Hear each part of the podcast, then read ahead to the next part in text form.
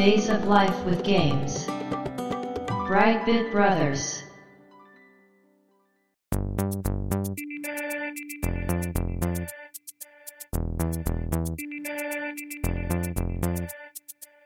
どうも、ワンピー川崎です。どうも、2P 長谷川です。この番組はかつてゲーム少年だったワンピー川崎と 2P 長谷川の二人がゲームにまつわる様々な話題で古きを訪ねて新しきを知る番組です。はい。ブライトビットブラザーズステージ105です。はい。今回もドラゴンクエスト5天空の花嫁2回目、ということでね。やっていきましょはい。まあね、1回目が思いのほか。進まなかったので、ちょっと、どうしようかなという感じなんですが、まあ、今回で様子を見てですね、はい3回目で調整しようかなと思ってるんですけども、今回オープニングでですね、本編とは関係はないんですが、この当時のね、うんうん。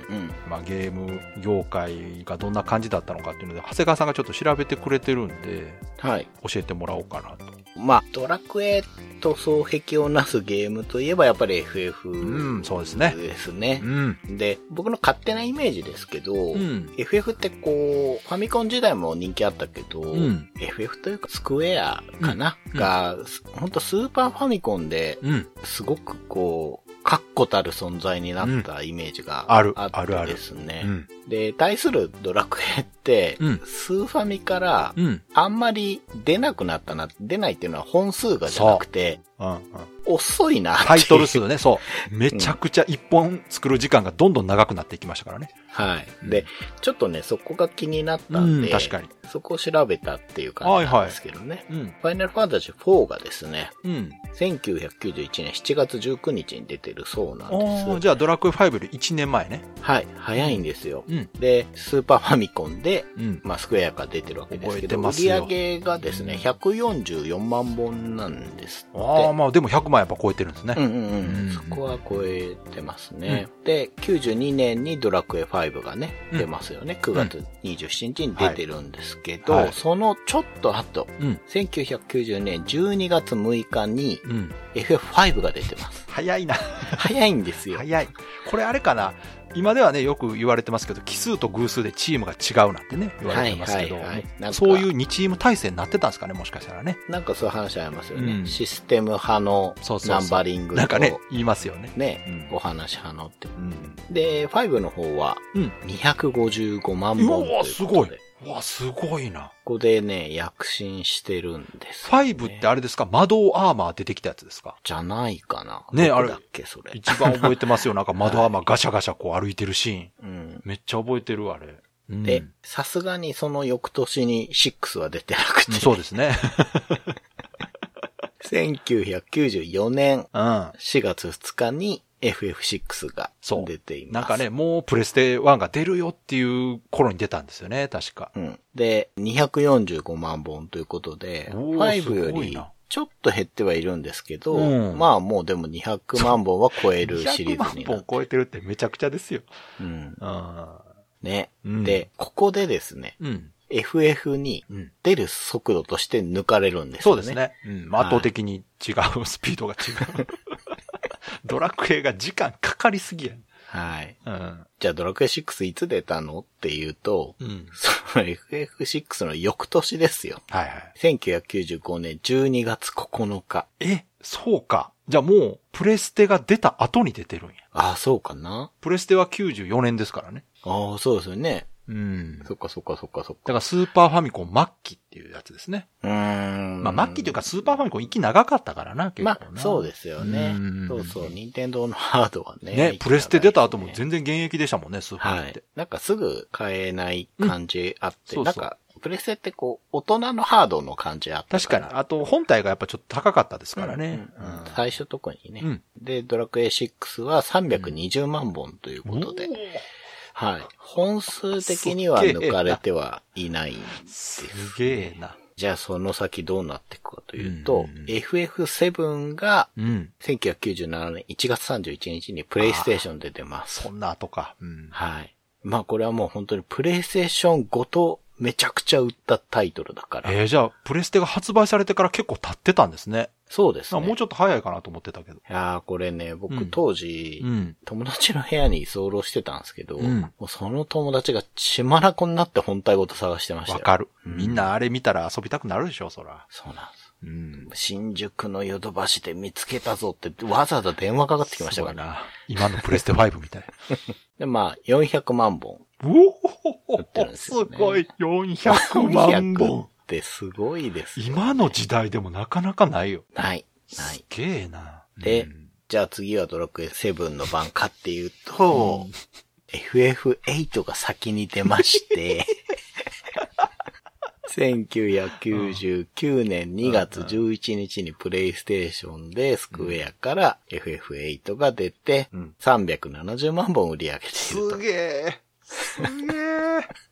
もう300万超えんの当たり前って感じですね。そうなんめちゃくちゃやな。ちょっと感覚おかしなんな。もう本当にここで完全に抜かれてるというか、こう別のね、価値を持ったそうですね FF がね、うんっ。ていう。うんで、まあ、翌年ね、うん2000年の8月26日に、うん。やっとドラゴンクエスト7が出ると。そうか。プレステですよね。うんそうですねセブン石板集めね。はい。で、406万本出てるんですよ。お、すごいな。そうそうそうそう。やっぱりか。やっぱすげえな。ためが効いてるのか。まあ一応、だから、うん。2000年までのカウントだと、うん。販売本数っていう意味では、一応まだドラクエがトップを走っているんですけすれどごいな。なんか、ツートップがすごすぎて他のゲーム勝ち目ないっすよね、もうそれはね。ないですね。うん400万本台ってちょっとすいや、ごすぎますちょっと考えられないですね。うん。はだってハード普及台数考えても、すごい装着率ですよ。ですよ。本当に。多分本当に。5割近いんじゃない？買ってる人。うん、と思いますよ。本当 FF7 やりたいからプレステ買わなきゃって人は当時すごく多かったと思うし。FF7 出た時にプレステの販売台数ってどれぐらいやったんやろ ?1000 万台とかいってないんやとしたらもう軽く5割超えてると思いますけどね。ですようね。ん。もう本当ここのタイミングで販売台数伸ばしたと思うんで。ああ、それは間違いないと思いますね。ねえ、本当社会現象になってたから。やっぱドラクエとうん FF 両方遊べるハードというのは、ね、かつては任天堂のハードだったんですけど、うんそれがね、プレイステーションになったということで、ねめちゃくちゃそらプレステ売れるよと。そうですねやっぱソフトですから、やっぱね。うんそうか。うんまあだからプレステがこう、トップにね、うん踊り出たとそうですよ。いうか。それは当然だと思います。この時は64ですかね。任天の方はね。そうですね。はい。というね。なるほど歴史がある。いや、改めて聞く。と、今聞いてもすごい数字ですね、ちょっとうね。ん。化け物ですね。うん。というわけでね、はい。まあ、今回も前回に引き続きドラクエ5のストーリーの話をしていきたいと思いますんで、よろしくお願いします。よろしくお願いします。Days of Life with Games. Brightbit Brothers. 前回、幼年時代、まあ、子供時代のね、はい。話でね、主人公とヘンリーが奴隷として働かされるというところまで話したと思うんですけども、うん。うん。この次の時代が青年時代前半ということで、うん。主人公とヘンリーが光の教団の奴隷となって、10年後からお話が始まります。はい。ということで年齢的には主人公がまあ大体16歳ぐらいになってると。うん。高校生ですよ。うん。小学校1年生から高校生まで奴隷として働いてるという本当に過酷なね。すごいな。ちょっともう想像できないぐらい過酷ですけど。うん。で、何させられてるかというとですね、うん光の教団の大神殿の建設をさせられていると。はい。いうことでね。で、まあそこで毎日辛い労働させられているとですね、うん。ある日一人の奴隷の女の子がひどい目に遭っているところを目撃します。うん。ヘンリーがもう俺は我慢できねえっつって、うん。助けに行きます。うん。主人公も見捨てられないということでね、うん。同じく助けようとするんですけども、まあ、看守たちにボコボコにされてしまいます。はい。で、その後二人は牢屋に連れて行かれるんですけども、うん。実は看守の中の一人がですね、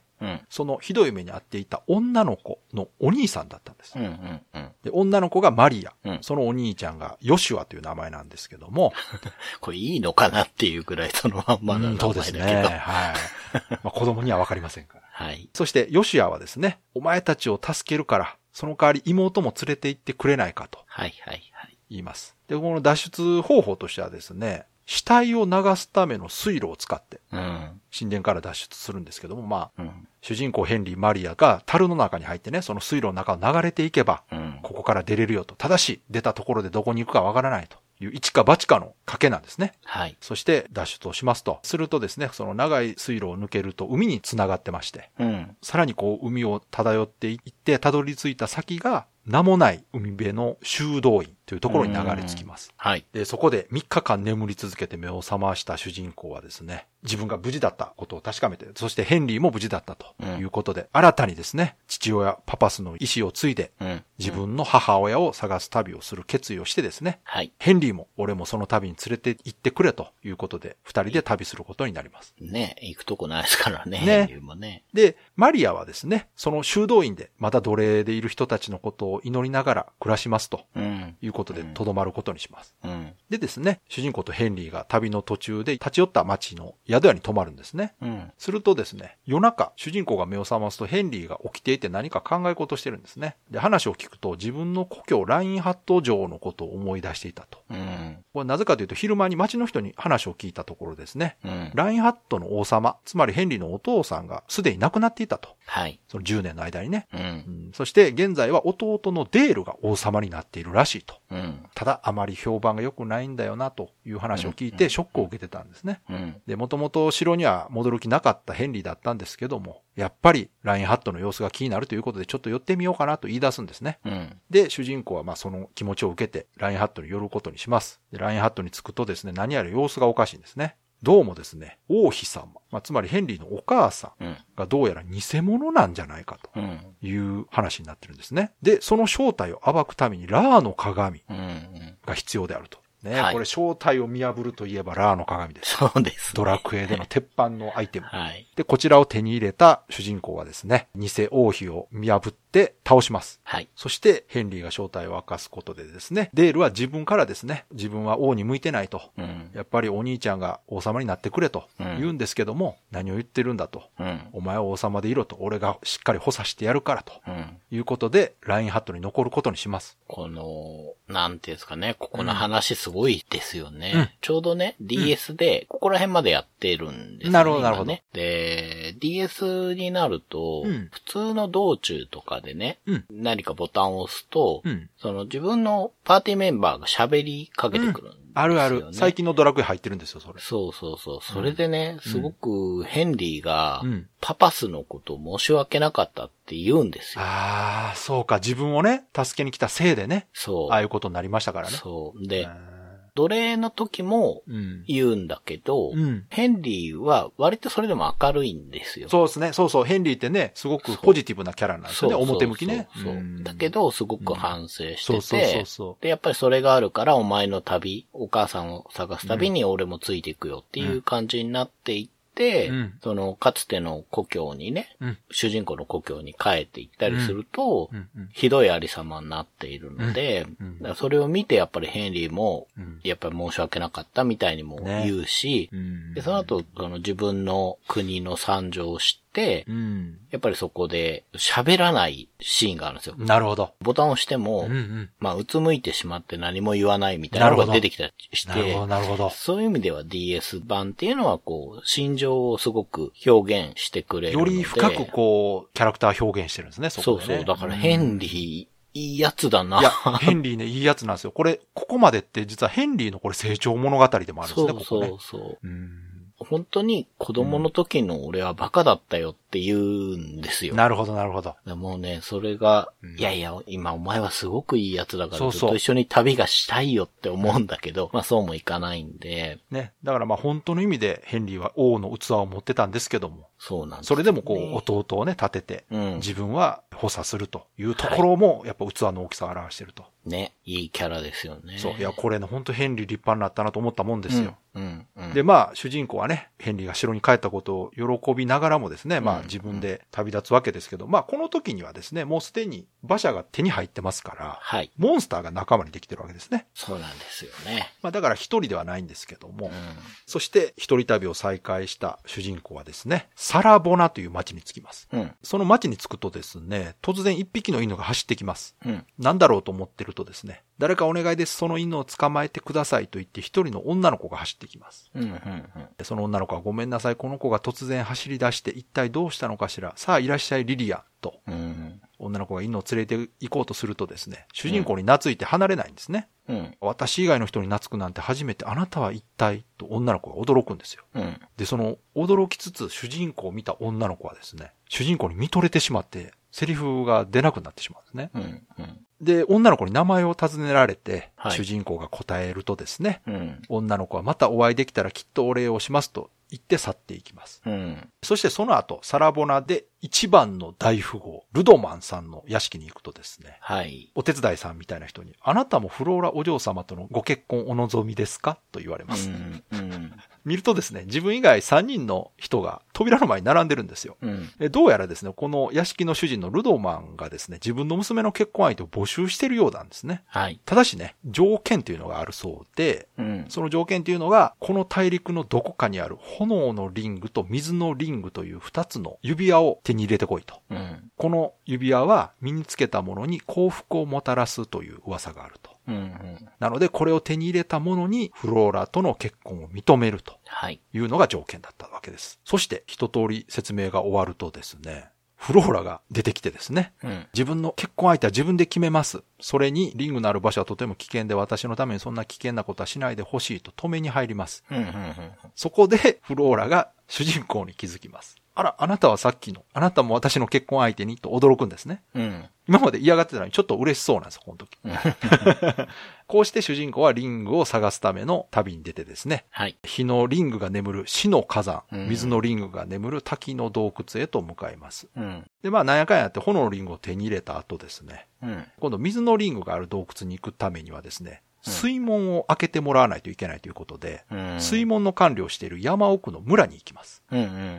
するとですね、うん。その村にビアンカの父親のダンカンがいるんですね。ね。はい。まあ、ダンカン自体が主人公が生きてたことにまず驚きまして、はい。そしてパパスが死んだことに悲しみます。はい。ただまあ、ダンカンの方の奥さんも亡くなっていてですね、今はビアンカと二人で暮らしているとはい。いうことで、まあ、そういう話をしているとそこへビアンカが帰ってきます。うん。でビアンカはですね、意外と驚かずにですね、うん。サンタローズの村が滅ぼされて主人公も行方不明になったと聞いていたけれど、うん。私は絶対に生きていると信じていた。うん。うん。だってあの時また一緒に冒険しようねって約束したものねって言うんですね。そうそう。そうこれがですね、このビアンカという女の子がいかに素晴らしい子に成長したかということがわかるわけですね、ここで。ねえ、うんそうそう。その、ね、お化けの城に行って、うん。帰ってきた後にまた冒険しようって言ってましたもんね。そう、その約束をずっと覚えてたわけです。10年間もね。う。うん。うんでですね、まあいろいろ話聞きたいからゆっくりしていってほしいとビアンカに言われるんですけども、うん。まあ実は結婚するためにリンゴを探していると、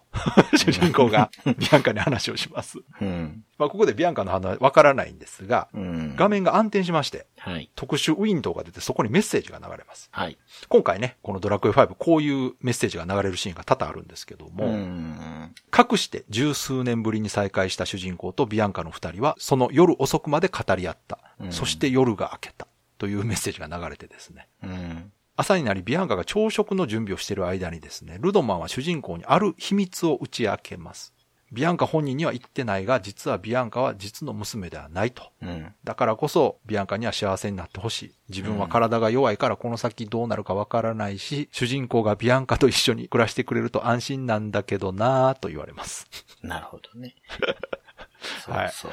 そう。もともとね、ビアンカの家があったとこね、うん行くと、別の人が宿屋経営してて、うん、うん。ルドマンさんが体弱いから、療養のために田舎の山奥行ったんだよって言われるんですよね。そうなんです。そこでね、ちゃんと繋がってるんですけど。うん。でですね、まあその後、朝食をね、食べてるとですね、うん。ビアンカが主人公には幸せになってほしいから水のリング探しを手伝ってあげると言ってきうます。ん。ね。そしてまた一緒に冒険できるということで、喜ぶビアンカを仲間に加えて村を出ることになります。うん。そしてですね、その後、水のリンゴを無事手に入れた主人公はルドマンの元に戻ります。そして二つのリンゴを手に入れたことを報告すると、もうルドマンは早速結婚式の準備を始めます。うん。ここでフローラとビアンカ、初顔合わせです。うん。ラブコメでよくある展開ですね。ね。フローラが、そちらの女性は？とビアンカに気づきます。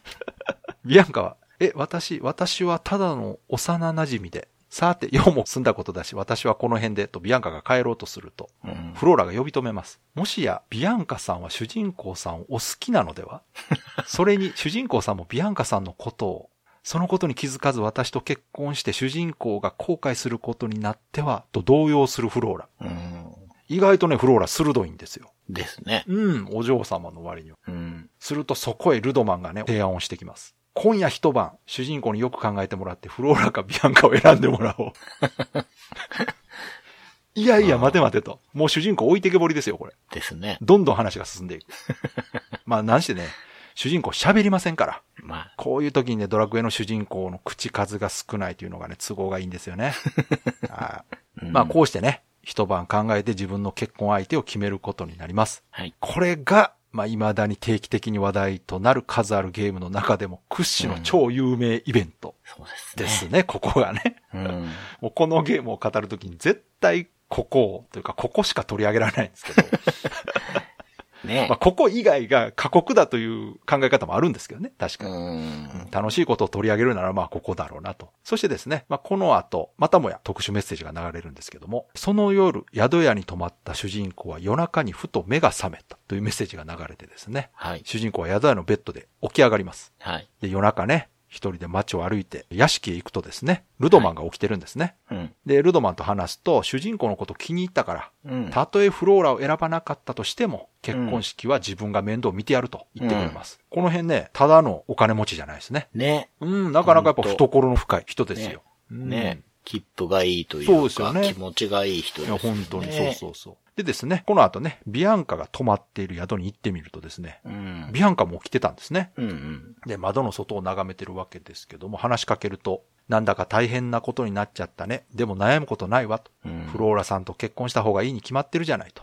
私のことなら心配しないで、今までだって一人でやってきたんだもの。と結構ね、あっさりした感じなんですよ。うん。ところがですね、もう寝た方がいいわよ。私はもう少し夜風に当たってるわ。なんだか眠れなくてと。めっちゃ気にしてるんですよ、やっぱ。めちゃめちゃ気にしてるやんって。そらそうです。そらそうや。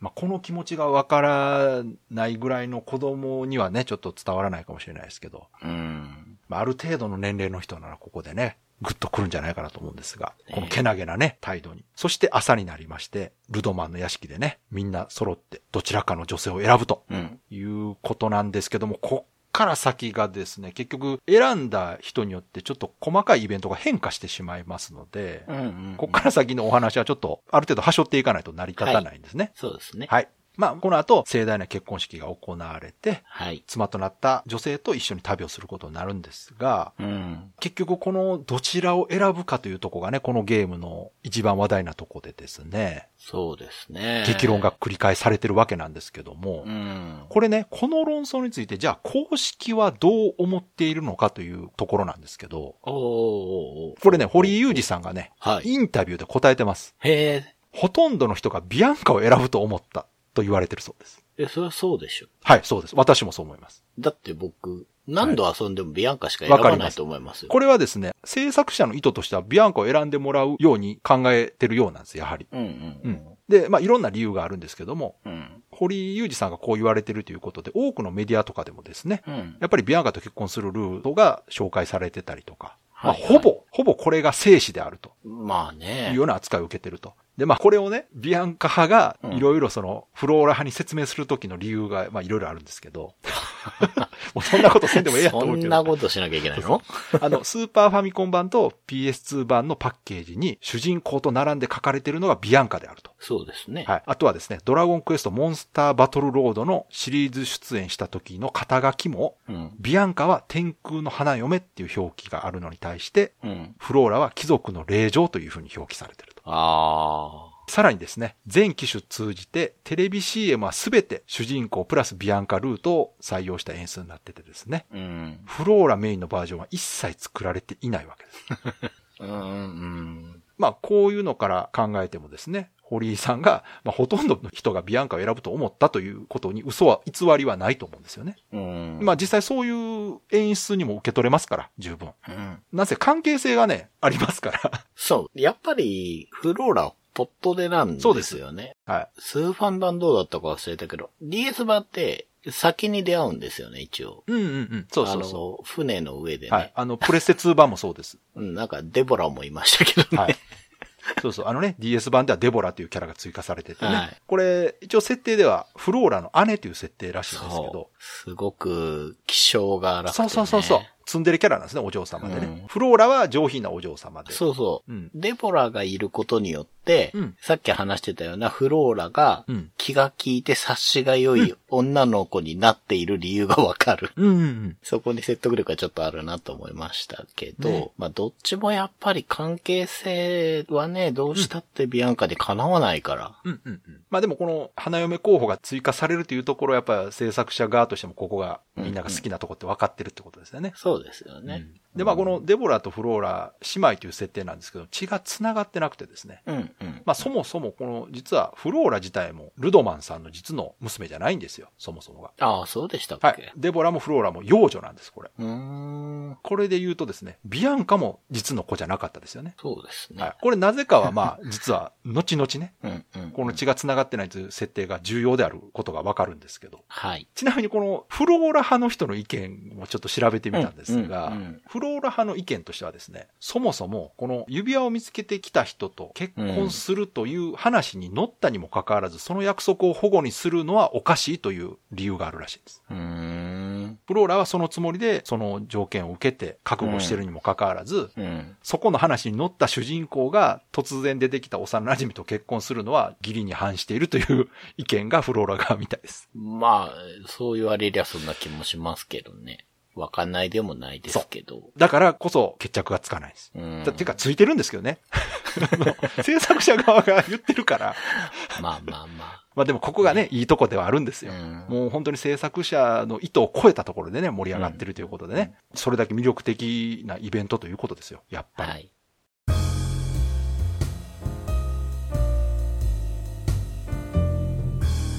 Brightbit Brothers.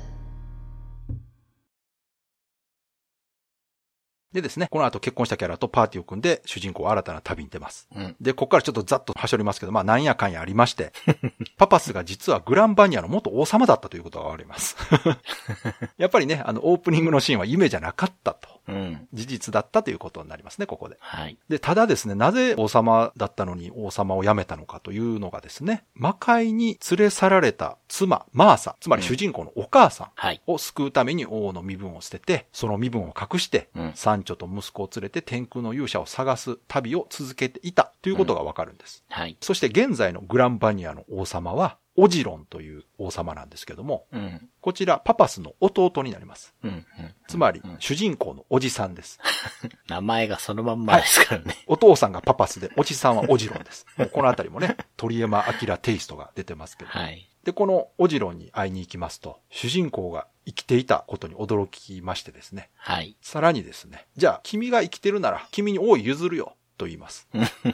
このおじさんもね、非常に人ができた人で、はい。で私はそもそも王なんて器じゃないと。うん。兄の息子の君が生きているならば、君が王様でいいじゃないかとうん。いうふうに譲るんですね。はい。そういう話をしているところにですね、主人公に男女の双子が生まれます。うん。これ実はあの、ここに至るまでに、うん。一緒に旅をしていた妻がですね、うん。ところどころでこう体調が悪くて倒れるというシーンが入るんですね。うん。なんかこうやたらとバタバタ倒れたりすると。うん。で、実はそれが身ごもっていたからだというのがここでわかると。うん。いう演出なんですけども。そうしてですね、この翌日、新国王即位の日と、さらにその国王に子供が生まれるということで、うん国中の人がお祝いムードになってですね、はい大騒ぎします。国中がもう飲めや歌えや踊れやの大騒ぎになると。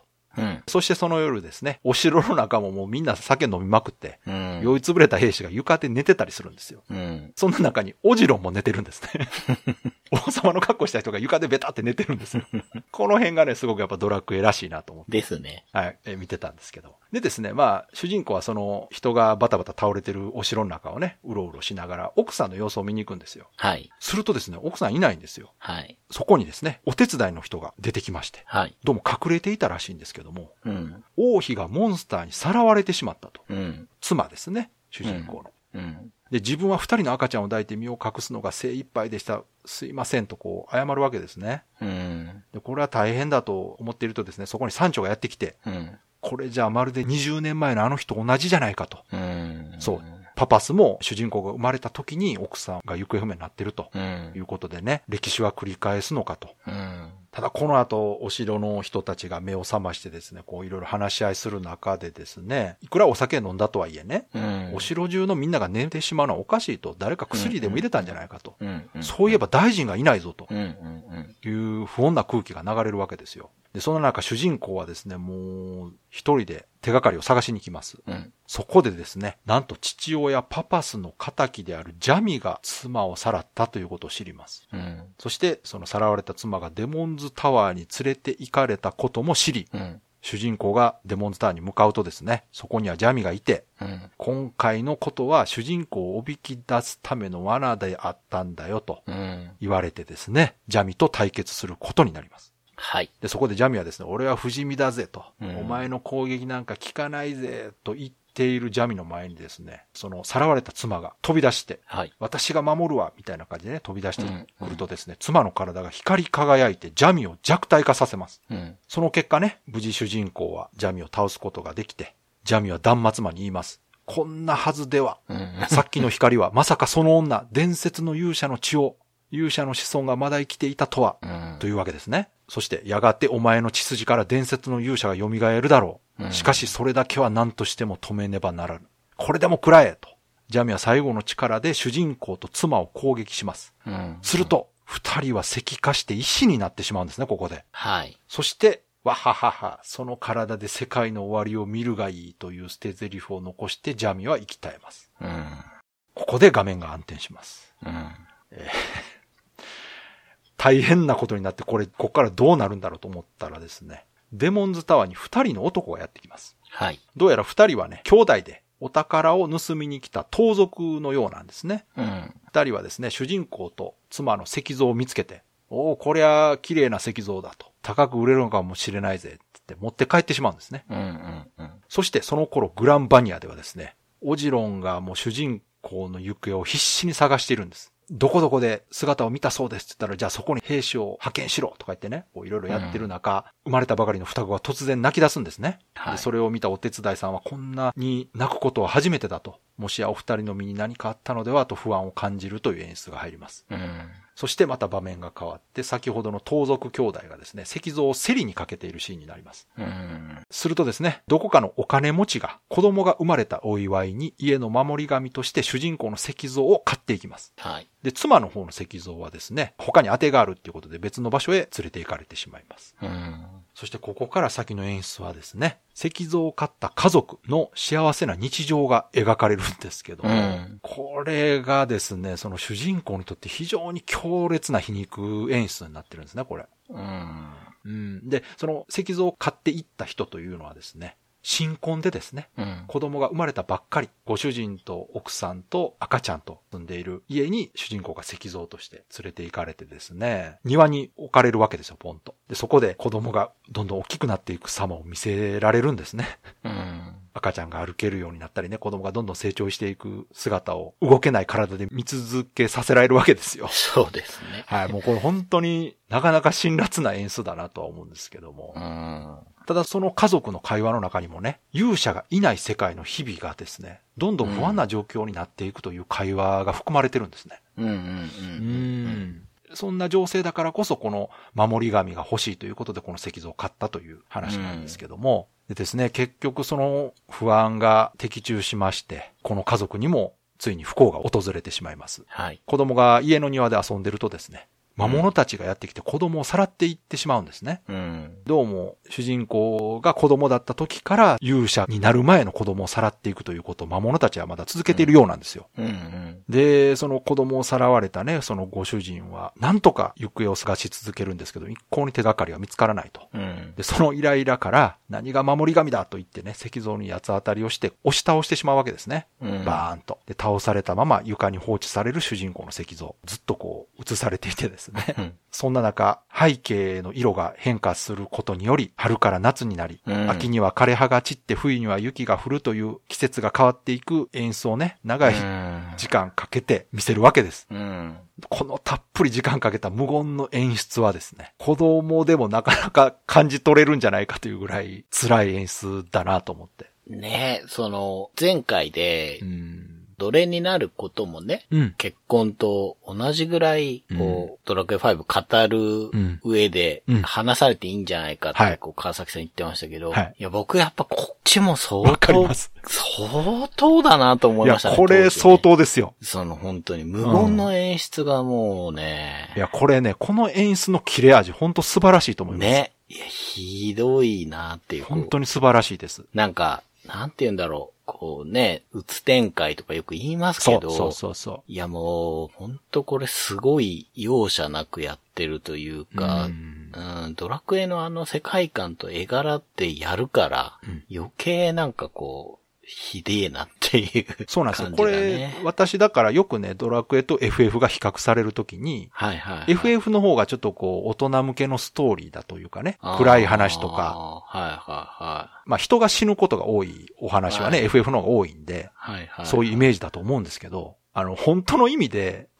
残酷で辛い演出ってドラクエの方が多いと思うんですよ。ね、こう、まあ、でもこう、ほんとトップレベルじゃないですか、この、ですね。ね、石像。あの、ドラクエ4のね、主人公の幼馴染、もろとも村全滅というのも相当私はきつかったんですけども、うんまあそれに匹敵するぐらい、その人は死なないですけど、うんこの残酷さというのは本当にすごい演出だなと思います、この切れ味。ね。うんで、ゲームクリアしてるからね、我々は。うんあの、うんうんまあ、僕はクリアしてないですけど、この先知ってるんで、うんまあ石化溶けることは分かってるけど、あの、なんていうかな、希望がなさすぎるじゃないですか、この、この時って。いや、これね、初めてこれ見たとき、え、どうなるのこれと。うん。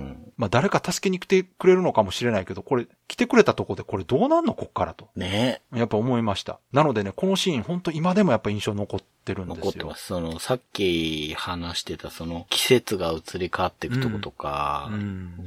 覚えてますね。ねそしてですね、うんこのシーンはその画面の演出とともに、そしてさらに年月が流れたというメッセージが出まして、うん。その後、ある3人組がやってきます。はい。そこにね、この家の主人が出てきて、何か用かと尋ねるとですね、うん。その3人組は通りすがりの旅のものですが、これは立派な石像ですねと。うん。私たちに譲ってもらえませんかと持ちかけてきます。すると主人はですね、そんな石像ならタダでくれてやるからさっさと持ってってくれとうん。言います。そう。この3人こそがですね、うん。サンチョとうん。主人公の双子の子供たちなんですね、これ。ね。もうこれね、出てきた時に、サンチョでわかるんですよ。うんうんうんうんただ、その、まあ、連れてる二人がね、うん。うん。もしかして、と。まあまあ、サンチョが連れてるわけですからわかるんですけど。うん。まあ本当ね、このシーンはめちゃめちゃ感動しましたよ。ね。誰かが助けに来てくれるであろうことは期待してましたけど、はい。もう期待通りというかね、期待以上のもう感動がありました、ここは。うん。で、結果としてはですね、石化してからこの時点で約8年経っていると。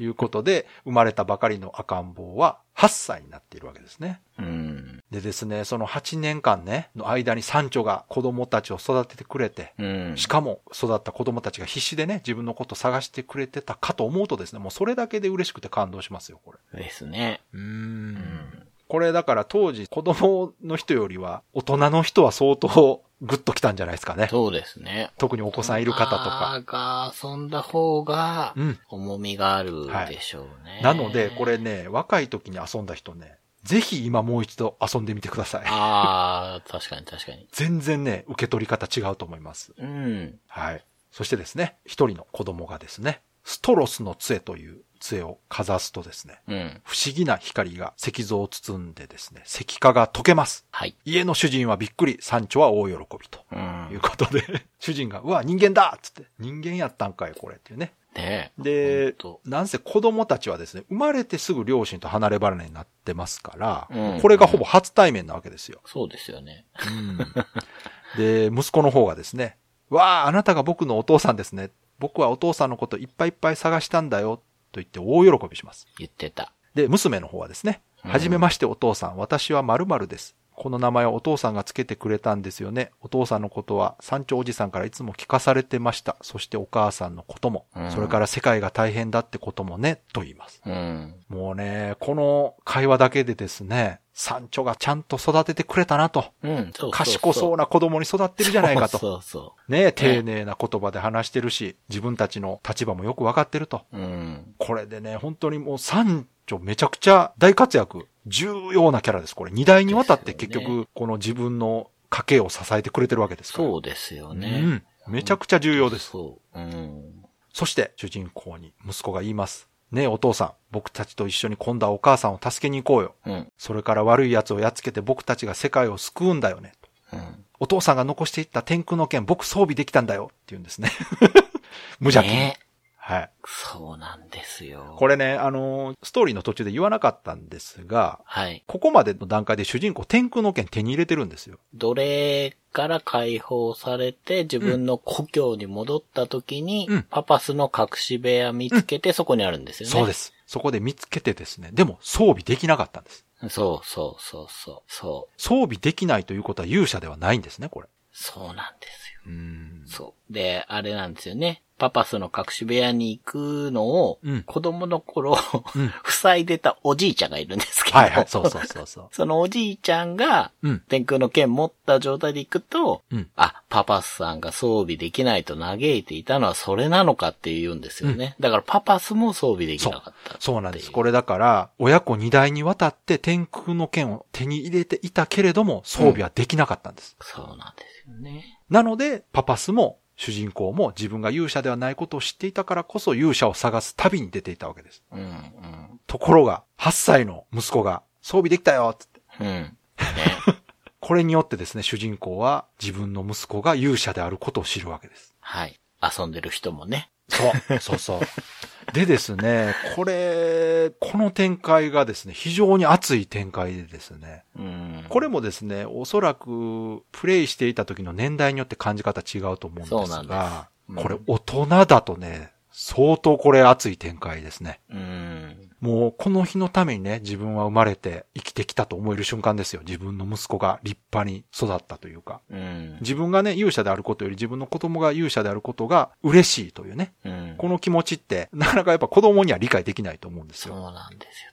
当時の僕は全然理解できなくて。え、勇者自分じゃないのって思いますよね。やっぱ子供はね。いやもう奴隷にされるわ、うん石化させられるわで、うん。うんえらい苦労してるから、絶対自分が勇者に覚醒すると思って遊んでたんで、うんうんそうですよね。これはね、ちょっと僕にはいい驚きじゃなかったんですそうよ。当時の僕はね。これだから若い人ほどね、実はここは結構分かれ道かなという気がしますね。うん。しますね。ただこれ、大人目線、お父さん目線で見るとですね、非常に熱い。そうだよこな。れめちゃくちゃ熱いですなんかそのストーリーに、うん。世界の命運を盛り込んだり、うん。恋人とのこと、うん。まあ、愛を盛り込むのは、うん。もうね、当たり前っていうか、そうですね。悪く言えばそうそう。はいですってまあいうことよくある、ねあるけ、ど、テンプレですからそこはね。うん。うんこれは案外ないのかな。でもこれはね、多分堀井裕二さんからしたら、テンプレなやり方だと思うんですよ。うんうん他人の人生を経験することが感動であるという。うん。なるほど。ことをやってるだけだという感覚だと思います、多分。だここのために三代の物語を作ってるともうん言えますもんね。そうですね自分が達成できなかったことを息子が達成してくれるというね。うん。うん、これは本当にその子供がいる親御さんからするとすごくこう共感できるとこじゃないかなという気がするんですよね。うん。で、ここが今回のドラゴンクエスト5の一番の特徴と言ってもいい部分なんですけど。従来シリーズに共通していた主人公イコール勇者というお約束を破ったんです、ここで。そうですね。自らのお約束をここで見事に破るわけです。うん。うんそれもすごいなしかもね、そもそも今回の主人公は、ゲーム開始時に魔王を倒すという使命自体がないわけですよ。そうなんですよね。うん。発売前から、うんなんかそういう言い方してなかったかもしれないけど。わざとやってると思いますね。うん。うんなんかね、うん。今までのうん。主人公とはうん。違うっていうのはうん、すごく伝わってきて、やっぱイラストとかからも。で,、そうですねうんまあ、どっちかっていうと、こう、モンスター使いですっていうことがすごく、ん。発売前は押し出されてたイメージがあるんでそうですね。すけど。っていうかむしろそこしか押せなかったんでしょうね。うん。これはネタバレできないでしょ、ここはうね。ん、うん、ここはできないですね。うん。だから、親子愛という振りはしてたと思うんですけど、うん。それ自体も一番最初のね、パパスと主人公の親子愛だと思うじゃないですか。うんうんそうです。まさか、主人公の子供の話まで繋がるというのは、この時完全に隠してますから。もう、僕は騙されてね遊んでたし。いや、これサプライズだから、このあたりのね、仕組みが本当にうまいんですよ、やっぱり。うまいですね。本当にうまい。い。こんなにシンプルにシャープにね、うん。サプライズ仕込めるって、本当すごいですよ。見事です。うん。あとね、うん。DS 版をやり直してて感心したのは、うんまあ DS 版自体がね、うん5のリメイクだから、うんまあシュッとされてるんだと思うんですけど、はいはい。やっぱりさっき川崎さんが言ったように、うん。主人公が魔王を倒すん動機っていうのがないのに、うん面白いんですよ。話を進めていくことが。それがすごいなとそう思ったんですよね。ですよね。確かに、うんその、モチベーションをどこに持たせるかっていうと、今までのドラクエはやっぱり一番悪い奴がいて、うんそいつを倒して世界を救うんだとうん。いうのがモチベーションでしたから。だからそのうん。大きな柱によってのご都合主義っていうのが、うん。使わないでもうん、全然引っ張ってってくれるんだなっていう、ね。いやそうですだから興味を引っ張るというか、ね。それでお話を成り立たせてるというところがね、すごいですよね。本当にもうシナリオ、演出、脚本の手腕がもう発揮されてるなんですよね。そうそうそう。で、周りで人が死ぬって、まあ、パパスは亡くなっちゃうけど、うんもうなんか大概じゃないですか、自分の運命が。ひどすぎるじゃないですか。そうですね。うん。うん。だそういう他人の犠牲じゃない。演出でね、うんこう、ちゃんと感動させてくれるっていうのも、うん。うん、自己犠牲でもないし、そう、そうなんですよ。そうなんですよねうん。まあだから成長をちゃんと描けてるってことなのかな。だから、決してね、その、奇抜なことをして、プレイヤーを驚かせてるわけではないんですよ。そうそうそう。その、ストーリーの積み重ねというか、うんうんうんうんこのびっくり自体がね、違うんですよね。その、そうです。想像してなかったことではあるんですけど、うん。そう、驚き自体がね、嫌な驚きじゃないんですよね、これうんね。う。うんん。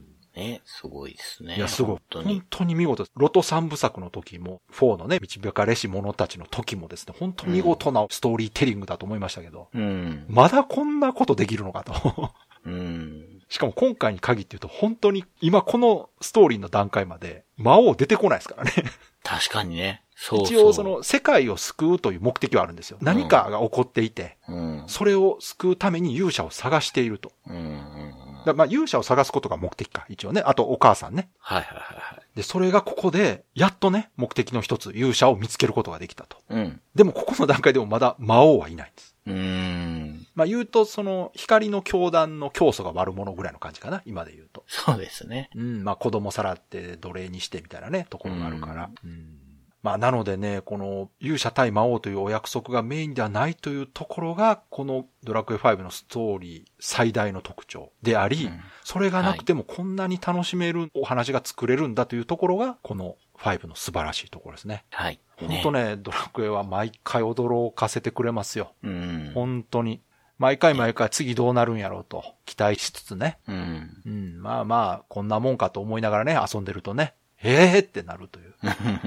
うん、本当改めてその、遊んでまた新たな発見があるというところもね、すごいなと思います。そうですね。その、うん DS 版やり直してて思うのは、うん、モンスター使いっていうところがね、うん、うん。そこまですごく押されてないというか、そうですね。うん、うん。ただ、確実に面白いんですよ。うんそれって。うんあの、ゲームの仕組みとしてうん、出てくるこいつら仲間になったらどうかなっていううん、うん、うんのが、もう楽しいから、うん。あの、大きいストーリーがあるんだけど、うん小目的として自発的なね、プレイヤーの経験値を得て、うん自分を強くするっていう繰り返し作業の中に、うん、うん。このモンスター仲間になるかなっていう、うん。こうランダム要素を入れてくれたことによって、うん、うん。こう戦闘一回一回がなんかちょっとね、楽しみがあるんで、そうですね。あの、今回、実は、ね、システムのところで話しようと思ってたんですけど、はいパーティーが3人になってるんですね。同時戦闘できるーパーティーが。はいはい。1人減ってるんですよ、4の時より。はいはいはこれは、その、制作者側の意図として、うんパーティーメンバーをできるだけ入れ替えてほしいという意図があるみたいでい。うす。ーん、なるほどね。うん。4人だとね、安定してしまうんですって。ああ。だから4の時はメンバー入れ替えがあんまなくて固定してるプレイヤーが多かったというのを知ってたみたいで、はいはいはいはい。もっと馬車を活用してほしいというので3人にしたということみたいですね。なるほどね。で、さらにね、ちょっと思ったんですけど、うん。今回そのモンスターを仲間にするっていうこのシステムはですね、うん。もしかしたらこのお話が先にあってからできたんじゃないかなと思ったのが、うん。人間の仲間がほぼいないんですね。うん、そうかもしれない。あくまでも主人公の周りの子供だったり奥さんだったりお父さんだったりがパーティーにメインになってるわけですよ。まあ確かにね。これはそこをやっぱり濃密に描くためだと思う。そこに他人が入ってきた場合に、はい。ちょっと薄まるじゃないですか、その。確かに確かに確かに。そこをより強調するために、メインの肉親プラス関係ないモンスターたちというパーティーを組めるようにしたんじゃないかなと思って。なるほどね。だからこそ感情移入度が違うんですよ、全然。うん。絶対その身内がいるんですよ、パーティーに。うん、うん。まあヘンリーはね、ちょっと違いますけど、そうですね。でもまあでも、ヘンリ一緒に10ーほぼ家族年、ですよ。そう、一緒に10年奴隷してるそうなんです兄弟ですよ。ヘンリーってね、未来の主人公だったんですよ、あれって。うんうんうんうん。だから、ヘンリー結局結婚するじゃないですか。はい、はい、はい、はい。主人公より先にヘンリーが結婚すると。だからあれは主人公が結婚することのこう未来像だったんですね、多分ね。確かに。うん。そうか、その、まあ、何事もなく、うん。行く方の未来なんですね、ヘンリーはね。そうそうそうそう。だからあれは、プレイヤーに対して、こう、この世界ではこういう結婚するという行為があるんだというね、なるほど。多分ことも知らせてるんじゃないかなと思うんですけど。なるほどうん。まあ、対比にもなってますよね。そうそうそうそう。うん。だから、改めて考えたときに、確かに今回パーティーに入る人間というのがほぼいないなと思って。ああ。3丁ぐらいですからね、あとね。そうですね。うん4から比べたらそうね。。だから、その家族愛をより強調するために、それ以外を入れない。で、そこにはモンスターで補うという感じなんじゃないかな。すごいな。なんていうかこう、小手先で面白くしとこうってことがない。全然ない。ない。も本当にう。完全にお話とシステムがガチッともう噛み合ってますね。うん。無駄がないというか、うんうんうん恐ろしいですね。改めてこう考えると。うんこれをどう、まあ時間かけてこまあね。う、やってったんでしょうね。